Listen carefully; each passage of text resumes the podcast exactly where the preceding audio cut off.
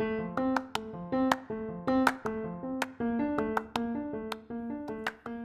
gente, eu sou a Rafaela Barbosa do sétimo ano A e eu vim aqui para apresentar para vocês o conto O Cabelo Bom é o quê?